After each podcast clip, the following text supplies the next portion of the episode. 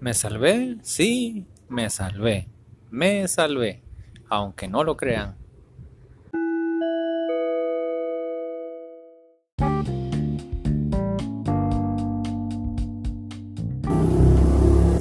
Hola, ¿qué tal amigos? ¿Cómo están? Bienvenidas y bienvenidos a Puente Levadizo. De nuevo en la calle, con un poquito de bulla, sin mucha, no si viera. O quise de nuevo del, del encierro me paso encerrado ahora mucho tiempo en 4, 5, 6, 7, 8, no sé cuántas paredes de un lugar donde baja y entonces cualquier espacio con donde se pueda respirar y sin mascarilla y sin estar cerca de las personas, pues se agradece y creo que me permite conectar y sentirme más cómodo para poderles saludar aquí en Puente Levadizo. Soy Juan Carlos Ramírez y para mí siempre es un gusto eh, pues poderle dar la bienvenida. Es para mí sinónimo de estar muy agradecido porque usted le dio clic, play o como se le puede decir a, este podcast que usted consume en Spotify, que es elaborado en Anchor, que le recuerdo que Anchor es una plataforma que usted puede descargar sin importar el sistema operativo de su teléfono. ¿Y para qué sirve? Bueno, para que usted grabe su voz, grabe sus ideas, eh, tal vez pone usted ahí a cantar a sus niños, a sus niñas, no sé, eh, canciones de Navidad, algo que quisiera guardar para la posteridad o simplemente sus memorias. Sería muy interesante si alguien y de una manera ordenada sus memorias. Sería interesante poderle escuchar. Si usted ya hizo un podcast, yo desde que comenzó la pandemia lo he invitado a eso, eh, pues cuénteme. Por ahí he escuchado a algunos que tienen, eh, por ejemplo, idea muy clara, quienes lo, han utilizado Imperfecta Podcast, por ejemplo.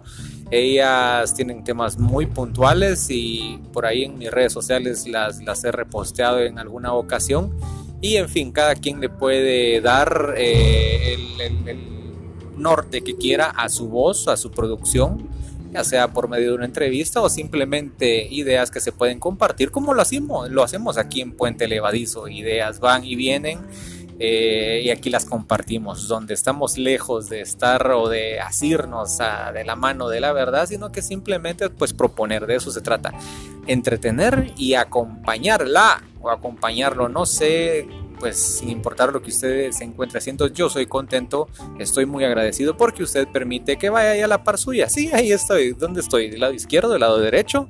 No sé dónde estoy, pero le estoy acompañando y eso es gracias a usted. Así que pues ya sabe que yo siempre estoy muy agradecido por este privilegio de que sigamos compartiendo el Puente Levadizo una semana más y usted dirá de qué se libró. Pues del fuego, del fuego. Eh, ayer, sí pues, ayer fue que quemaron al cachudo. 7 de diciembre, así se arrancó la semana. Eh, ha cambiado mucho eso de la quema del diablo. De hecho, se ha sugerido en la medida de que cada vez se va tomando más conciencia de ese daño tremendo que le hace a su propia casa, a la tierra, el ser humano, pues que, que evite contaminarla y aunque pareciera que acciones tan sencillas y hasta rayadas en la tradición y que se ven tan inocentes como quemar algo, pues pueden contaminar o lo han hecho. Claro, todo ha ido cambiando. Antes era de buscar chiribisco y a después lo que se hizo fue sacar basura, plásticos y todo. Y ese asunto de columpiarse, pues digamos fue lo que lo que pues distorsionó todo eso. Que si se debería mantener o no, pues como toda tradición siempre se deja ahí a la a la idea y al tiempo, ¿verdad? La idea de la gente que si la puede eh, cambiar o no y al tiempo que simplemente es de testigo para saber qué actitud puede cambiar los humanos. Eh, en cuanto a mejorar lo de su entorno. En los últimos años lo que se ha hecho es entrarle como a las piñatitas, ¿verdad? Usted entonces se consigue una de un chamuquín din din hasta con el número 7 porque es el 7 de diciembre y, pues bueno, van y la queman, otros le ponen la carita de alguien, otros ya mandan a hacer la piñata como tal de alguien que les desagrade, le ponen sus cachos, bueno, a, quienes les ponen los cachos y de gratis y les ponen cola o tridentes o, garras y colmillos y, y caras de presidentes o de lo que sea, no sé. La cosa es que dé miedo y que se pueda quemar. Ese es el objetivo. Hacia eso ha, creo yo, pues mutado todo esto de la quema del diablo para, para, para, hacerlo de una manera diferente porque cada vez es más difícil encontrar terrenos baldíos en los que crezca chiribisco o zacate o algo natural que se vaya a cortar y que uno pueda hacer sus fogarones, así se le dice, ¿verdad? La, la, la historia, por ejemplo, de la ciudad de Guatemala. Eh, el cronista, si usted lo puede buscar por ahí, a veces algunos medios replican sus, sus, sus, historias eh, de Miguel Al Miguel Álvarez, ¿sí? es el cronista de la ciudad de Guatemala, pues él cuenta cómo, cómo ha tenido origen o cómo fue todo esto de las luminarias de que daban paso, eran prácticamente lo que se hacía horas antes o iba marcando el paso de la procesión de la Virgen de Concepción. Entonces todo eso tiene un origen, ¿verdad? Y que ya después se va quedando en una tradición, yo me atrevo a decir como a nivel teléfono descompuesto, en la que cada quien dice, ah, es que aquí quemábamos antes, no, aquí servía para sacar todos los cuadernos que tenían los patojos de todo el año y eso es lo que quemamos. Ah, no, porque como para el aguinaldo voy a cambiar de colchón, entonces quemo el colchón y también de colchones a colchones, porque antes, pues en la casa hubo un catre, por ejemplo, había un catre, y entonces eh, el colchón es distinto a los colchones de ahora. Antes creo que sí lo rellenaban como de pajita o algo así, pero ahora no. Y entonces cada vez hay unos materiales más sofisticados que al quemarlos contaminan más porque es asunto tóxico.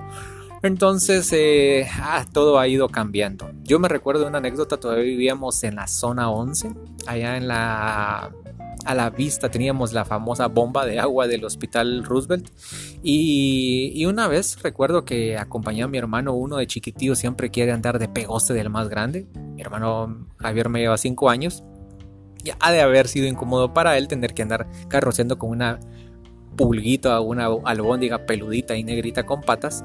Y pues ni modo, ¿verdad? Se, lo endosaban. Creo que alguna vez fuimos por ahí, él iba con sus amigos a, a cortar chiribisco eh, en la parte de los campos del Roosevelt, que no es ni de.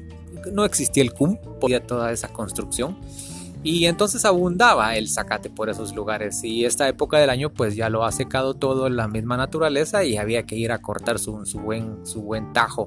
Eh, habían unos cositas de, una marca de bebidas carbonatadas, unos como disquitos que se disparaban. Y yo recuerdo que él me prestó eso y hasta se lo perdí. Eh, una situación obviamente desagradable, pero eso es lo que pasa cuando los niños grandes le dan las cosas a los niños pequeños, los niños pequeños las arruinamos. Eh, el asunto es que tengo memoria de haber hecho esa fogata, de haber participado en, esa quema de 7 de diciembre, aún en la capital. Cuando pues, nos trasladamos para Amatitlán, no recuerdo tanto haber sido tan, que haya sido con, con, con, con tanta no sé, eh, euforia eh, o, grandeza esta tradición por el hecho de que donde vivíamos, pues vivimos con escasos vecinos y entonces no es que abundaran las fogatas. Eh, creo que la situación fue cambiando en la medida que vino más gente, entonces ya después era como competencia y sí, efectivamente servía para quemar papeles. Me recuerdo, yo siempre fui reacio ya con el tiempo a ser partícipe de todas esas actividades porque involucraban juntarse con gente, ¿verdad? Usted o tener que estar ahí y uno que se la lleva de esa mezcla entre Grinch y ermitaño. Eh, me recuerdo que estando en, una, en uno de los últimos lugares, eh, pues ahí en unas oficinas yo me imaginé que se organizaran para hacer una quema, entonces se juntaron, claro, era una piñatilla, se bajaba y ya casi que nos echaban de la seguridad porque en la parte trasera del edificio, en plena zona, vive en la zona 10, nosotros quemando al diablo a usted lo, se le veía incinerar a la piñata hasta que quedaba el mismísimo alambre. Eh, sí, qué, terrible eso. Pero yo creo que al final era el pretexto para tener un, momento de unidad. Eh, creo, según uno lee en las cosas de la historia, de que el fuego ha servido para que el humano se reúna en las condiciones en las que se aprecia el fuego, obviamente. Y, y cualquier cosa que se puede compartir termina ahí como dando la posibilidad de ir haciendo vínculos. Entonces la pregunta sería, pues, ¿con qué hacemos vínculo nosotros? No queremos quemar la fogata, no queremos tener una, eh, ¿cómo se le llama? Corona de adviento, no queremos o simplemente no queremos juntarnos con la gente, no sé. ¿Cómo? Si usted, porque la, divergencia viene por este lado. usted le gusta reunirse con la gente, pero la pregunta es qué actividades hace para promoción, que promueve usted para poderse juntar con la gente, si ese es su gusto. Entonces creo que las tradiciones de alguna manera sirven por ahí, pero también poco a poco, pues de pronto se van desvirtuando. Este episodio es emitido ya en 8 de diciembre, cuando el que sobrevivió se volvió chamuscado, así que doy fe que aquí estoy y sobreviví al 7 de diciembre.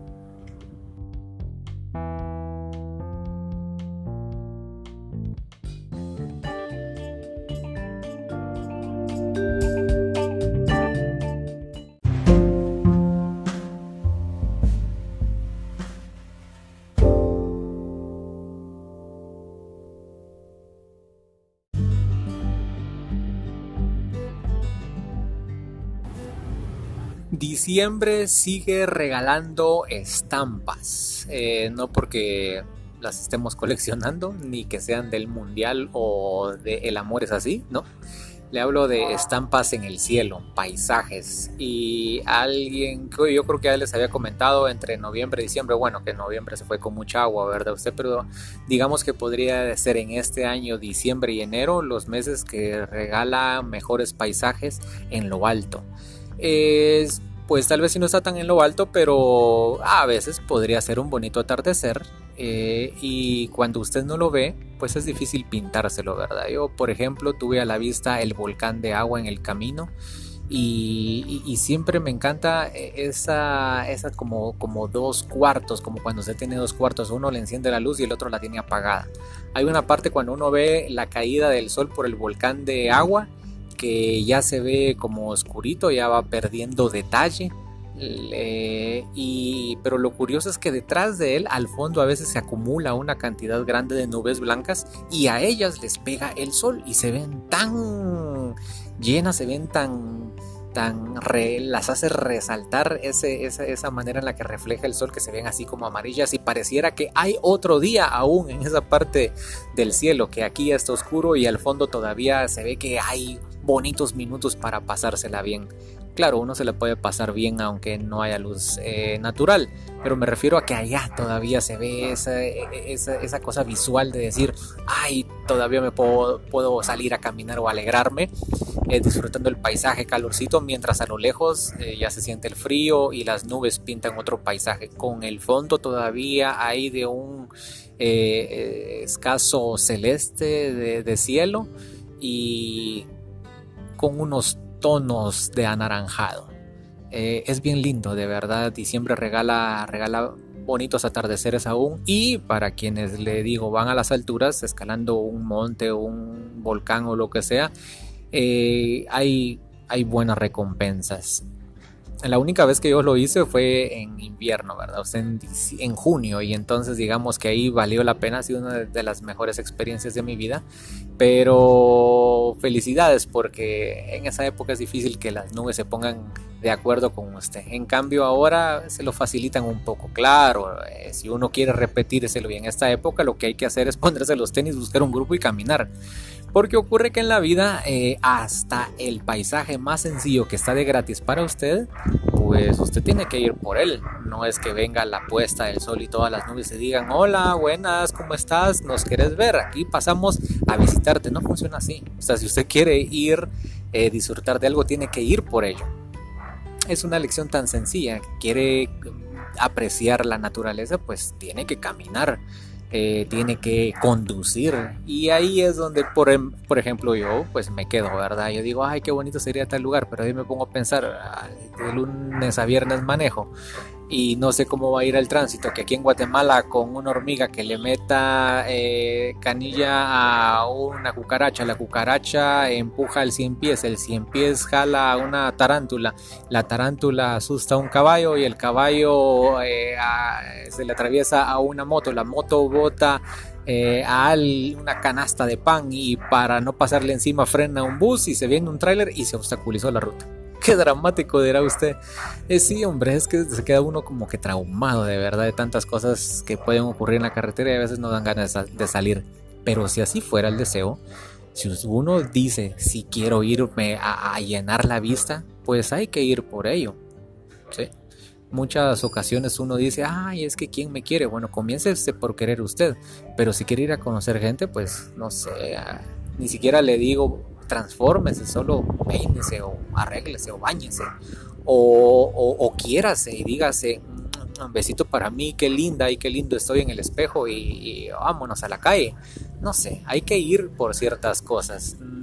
No sé, eso del desayuno a la cama es para pocos o para pocas. Y puede ocurrir, claro, hay cosas que usted ya ha ido sembrando en el transcurso de su vida y es probable que le lleguen así de fácil a tocarle a la ventana, pero por la mayoría de las buenas creo que hay que ir por ellas. Esa va siendo la lección fotógrafos, por ejemplo, eh, que, yo los he visto arrastrarse en el piso porque saben que, la toma es la que, ese es el ángulo que necesitan, o asirse de un, de, un palo o, colgarse de donde sea o arriesgar la vida, pues lo hacen porque es el ángulo que necesitan para la fotografía.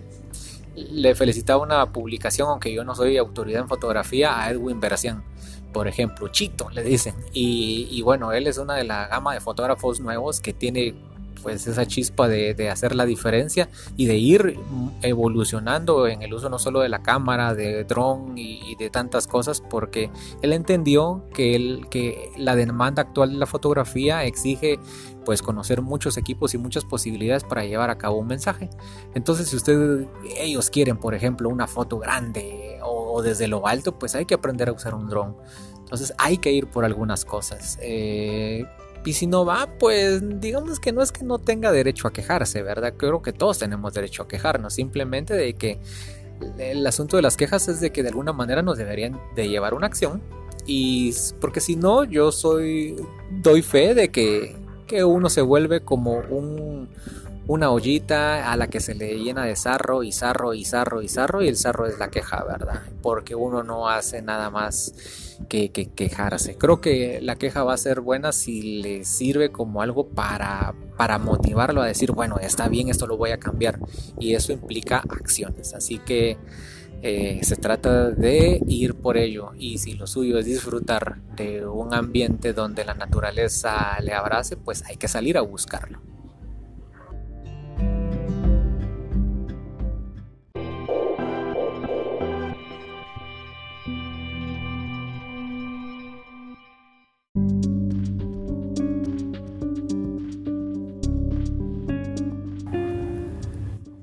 Voy a hablar un poco más del el asunto aquí en Puente Levadizo, donde le sigo mandando mis mejores deseos a usted. De eso que hablábamos de la queja, porque va a llegar, a, le va a llevar a acciones. Lo que no hay que hacer es ser arrebatado con las acciones. Para, solo quería ahí rematar ese tema. Eh, creo que las mejores van a ser las, las, digamos que mejor planificadas posibles eh, cuando usted se busca meter a, buscar frases motivacionales, por ahí nunca falta aquella que le dice que cuando esté muy triste o cuando esté muy alegre, no tome decisiones. Y no está de más recordarlo. Eh, a veces en los grandes triunfos comienza usted a prometer cosas y ocurre de que eso es solo al calor de la emoción. O cuando usted está triste dice voy a cortar, voy a dejar, voy a esto y comienza igual a hacer promesas y es por gusto, ¿verdad? Entonces, eh, que las acciones sean lo más eh, acertadas posibles y si no le sale lo que quiere, pues al menos lo hizo y pasó de la queja a, a una acción. Yo me quejaba en esta semana, por ejemplo, del tránsito. Cuatro horas, casi cuatro horas y media en una desafortunada tarde por la desafortunada decisión de alguien que desafortunadamente no coordina bien trabajos en carretera y una serie de incidentes que, que pues yo dije perder cuatro horas de mi vida otra vez en el tránsito. Eh, harto, se harta uno de eso. Pero ahora tuve la suerte de que alguien se apiadó de mí por mi queja en Twitter y, pues mi buena amiga Evelyn Boche vino y me mandó un, programa.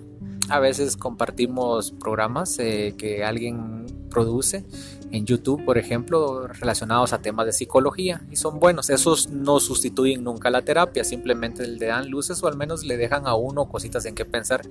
entonces en el último tramo, digamos que pues fue para mí un poco más sostenible ir haciendo toda esa fila de vehículos a vuelta rueda, gastando combustible y energías y paciencia eh, porque este programa tocó varios puntos y me sorprendió porque era como si me estuvieran hablando a mí. El tema era algo así como que cómo gestionar el miedo al rechazo, cómo superar el rechazo. Y me di cuenta de que hay muchas cosas que, dejé que, estuvieran ahí clavadas y que no había identificado acerca del rechazo en mi vida y por eso uno eh, pues eh, se, se aferra a cosas como miedos y los miedos lo llevan a acciones como por ejemplo la más sencilla usar caretas. Tal vez uno no lo hace con, con plena conciencia. Uno no dice hoy me voy a poner la de happy hoy me voy a poner la de triste o no. Pero lo hace. Por ejemplo si su asunto es eh, ahorita hay una cosa de locos aquí afuera si la logran escuchar eh, eso es la calle por si les presento. Hola calle, amigos de Puente Levadizo. Hola amigos de Puente Levadizo, esta es la calle. Es, yo vivo pues prácticamente en una calle principal y ocurre que esa bulla en un domingo por la tarde, imagínense ustedes, por muy desafortunada que sea la situación que a alguien le haya ocurrido, que alguien se quedó ahí seguramente detenido y por eso nada pasa, pues perturba la paz, pero con eso y más hay que saber vivir cuando uno vive en colectividad. Pues bueno, regreso al asunto. Era esto de las caretas. Entonces ocurre que, tal vez si el asunto es miedo a ser rechazado en grupo, entonces uno pone una careta de llevársela como del más social. Y no es que sea malo, o sea, uno lo que tiene que tener es en todo caso el equilibrio entre saber si eso de ser social está siendo legítimo o simplemente usted lo está utilizando como una fachada para permitir ser aceptado. Tal vez a ustedes de pequeño le dijeron que todos los niños se tenían que portar bien y la psicóloga hacía una reflexión en ese programa y decía, los niños son niños y hay que dejarlos ser niños. A mí me costó asimilar eso porque a uno le han disciplinado desde pequeño y está bien eso. Pero tal vez hay ocasiones en las que tal vez uno pierde el norte y se le olvida que un niño siempre va a ser niño. Un adulto llega a ser niño o sea, tiene comportamientos de niño. Y, el niño solo en esa fase puede llegar a ser niño, porque imagínense un adulto sí puede regresar a ser adolescente y niño, pero un niño solo sabe ser niño. Y, coartarlo, condicionarlo, eh, decirle no haga tal cosa, después le puede provocar a uno el rechazo de que si uno no se comporta así de cuadradito, ya no lo van a querer o no lo van a aceptar. Son cosas muy complejas. Eh, y, solo le estoy dando pinceladas de lo que me dejó el programa. No es una cosa profunda. Yo creo que la invitación es siempre acudir a terapia, a salud mental, si usted tiene la posibilidad. Haga dos cosas importantes con su vida. Acude a un nutricionista y a, un, eh, a una terapia con psicólogo o si el caso es más estricto o más delicado, mejor dicho, con un psiquiatra. La salud mental y la física, eh, nosotros por lo regular somos apagafuegos y hasta que nos truena algo, vamos pero creo de que el mantenimiento que se le puede dar muchas ocasiones es preventivo en función que acudamos a esos expertos. Pues bueno, yo les hablaba en ese caso de, de los miedos y me reconocí y me reconocí mucho. Eh, en esos errores, en, en, esa manera, por ejemplo, de que alguien le dice no a uno, mira, uno propone, mira, que salgamos y le dicen no, sabes que ahorita no. Hasta ahí el evento es real y eso es lo que ocurrió, pero de ahí viene uno y comienza a meterse en la cabeza que me dijo que no porque soy feo, me dijo que no porque andar con alguien más o me dijo no porque estoy el otro y esa parte ya es extra. Eso es irreal, eso no existe. Lo que existe es que le dijeron no. Y el no usted lo tiene que aceptar porque de pronto la otra persona ni, siquiera quiere compartir más tiempo con usted. Y eso está bien porque no está obligada a hacerlo. Eh, pero uno tiene bien metido el asunto de no haber trabajado el rechazo al punto de comenzar a crearse esas fantasías innecesarias por, por, no, por no acudir a tiempo. Eh, hay cosas que se le instalan a uno desde pequeños. Y no es pasar con ese famoso discurso de que, ay, sí que mi papá y mi mamá tuvo la culpa. Miren, no lo digo, no hay que verlo, es una posición de juez, decían ellos.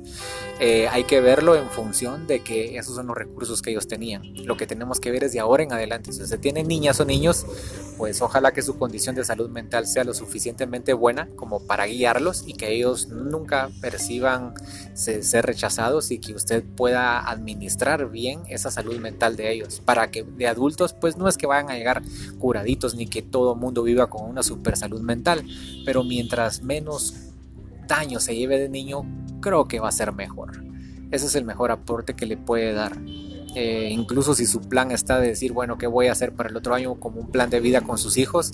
Eh, agrégueles por ahí, insisto, lo de nutricionista, de pronto eh, citas con, dentistas y, con el psicólogo. Y que vaya solo el niño, no, o sea que mejor vaya usted primero de adulto y después llegue al niño. Porque a veces siempre lo vemos de aquí para afuera, de nuestra nariz para afuera. ¿Y qué tal de nuestra nariz hacia adentro? Y algo acerca de los viajes hacia adentro es de lo que intentaré hablar en el siguiente bloque.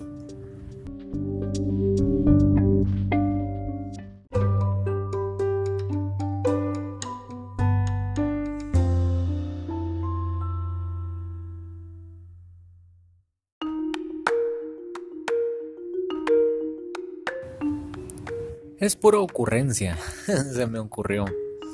Eh, pensaba en este fin de semana dar alguna vuelta por ahí para podérselo contar. Porque he querido conectar, ver cómo puedo hacer ese enlace. Fíjense que la idea original de Puente Levadizo, antes que se llamara Puente Levadizo, era crear un podcast para un emprendimiento, porque eso era lo que deseé en algún momento, entrarle a un emprendimiento ligado al turismo. Después se vino la pandemia y son puros cuentos, ¿verdad? De verdad de que, a ver, no es de que no lo haya logrado hacer, pero vino una serie de asuntos, incluyendo mi falta de planificación y falta de valor y falta de decisiones, como para no concretarlo. Pero, pero entonces por ahí dije, me voy a, dar una vuelta y se lo voy a contar a ver cómo suena.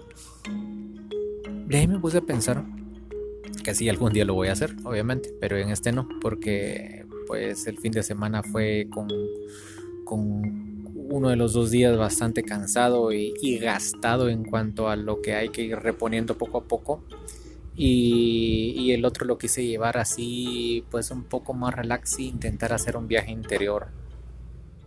Yo me ponía a pensar, por ejemplo, si uno hiciera un recorrido y llegara a la estación de sus emociones o a la estación de sus recuerdos, y dijera hoy voy a tomar la línea hacia la parte feliz. ¿Cómo sería ese paisaje hacia la estación felicidad suya? ¿Cómo sería? ¿Qué es, ¿Cuál sería el paisaje que usted vería por las ventanas de ese tren? y eso es parecido como a aquella película de ¿Cómo es inmensamente? O no me acuerdo, intensa, intensamente creo yo, donde estaban las emociones y, pasaban por varios lugarcitos. Se me recordaba eso porque porque ¿cómo será ese, por ejemplo, si su estación es la nostalgia, ¿cómo será? ¿Será que llueve? ¿Será gris? ¿Será húmeda? Y, su, y si su viaje interno es el pasado, ¿será como en color sepia? será en blanco y negro, eh, qué olores habrá, eh, el, olor a los frijolitos colados de cuando era niño, escuchar los intros de caricaturas o los programas de radio que oían en la casa cuando usted era niño. O si su viaje interno es con la parte más oscura a la que usted le teme, cómo será una caverna, un lugar oscuro, un cuarto estrecho, donde usted escuche ruidos o, como pezuñas que rasgan algo y que usted tiene miedo y que una sola pared divide esas uñas o garras entre que lo dividen a usted de esa amenaza eh, ¿cómo puede ser ese lugar o cómo será la angustia? ¿Cómo será viajar internamente a esos lugares? ¿Cómo será la soledad? ¿Será la, tradicional habitación blanca, inmensa, que no tiene esquinas, que es blanco por el techo, blanco en el piso, y usted está en medio y no ve nada? ¿Cómo será? ¿Cómo será? Pues no sé cómo sea. Solo se me ocurrió que sería un viaje... ¿Cómo serán esos viajes internos? ¿A qué olerán? ¿A qué se sentirán? ¿Cómo se mirarán?